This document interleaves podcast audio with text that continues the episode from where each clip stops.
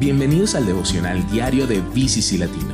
En cada episodio de esta temporada veremos lo que está sucediendo en una porción del libro de Génesis y cómo ese texto nos revela a Jesús y a su Evangelio. Nuestro deseo es que puedas ver a Jesús a través de toda la escritura y que eso te ayude a crecer en tu relación con Dios.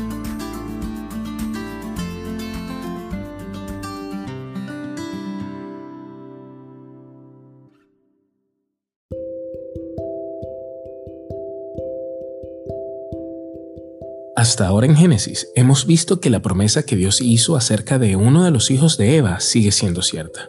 Aunque Caín asesinó a Abel y a pesar de que se inundara toda la tierra, incluso a través de la bendición y la maldición de los hijos de Noé, Dios ha guardado un pueblo para sí mismo. Y ahora llegamos a uno de los hijos más importantes de Eva, un hombre llamado Abraham, que más tarde Dios le cambiaría el nombre a Abraham.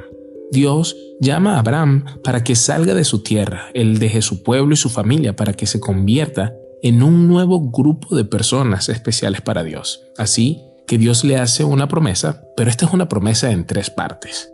Primero, le dice que convertirá a Abraham en una gran nación, que él tendrá tantos hijos que contarlos sería como intentar contar todas las estrellas del cielo o los granos de arena en la tierra. Esto cumpliría el propósito original de Dios para Adán y Eva, que fueran fructíferos y se multiplicaran. Segundo, Dios bendecirá a Abraham. Más que eso, todas las naciones serán bendecidas a través de Abraham y sus hijos.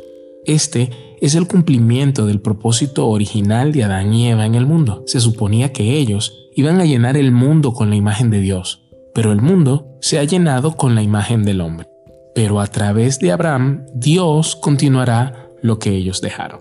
Y en tercer y último lugar, Dios promete darle a Abraham y sus hijos la tierra de Canaán.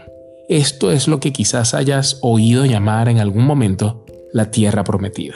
En resumen, Dios prometió convertir a Abraham en una gran nación que bendeciría al mundo y que él viviría en una tierra llamada Canaán. ¿Y dónde está Jesús en todo esto? Solo a través de Jesús estas promesas se cumplen perfectamente. Jesús ha convertido a la iglesia en una familia tan numerosa que es imposible contarla. Somos una nación tan grande que excede todas las fronteras, las nacionalidades, las etnias, las clases sociales y las geografías. A través de Jesús, el mundo entero es bendecido. Cualquiera que ponga su fe en Jesús, confesándolo a Él, como el que cumple la promesa de Dios a Abraham, entra en esta relación de pacto con Dios. Somos bendecidos con la misma bendición que se le dio a él. Finalmente, Jesús es quien nos lleva a la tierra prometida, la tierra prometida de Dios donde moraremos con Él para siempre. Al igual que el la tierra prometida nunca tuvo la intención de ser una ubicación geográfica de la que tomamos posesión, sino el lugar de partida para una explosión mundial de la gloria y la presencia de Dios.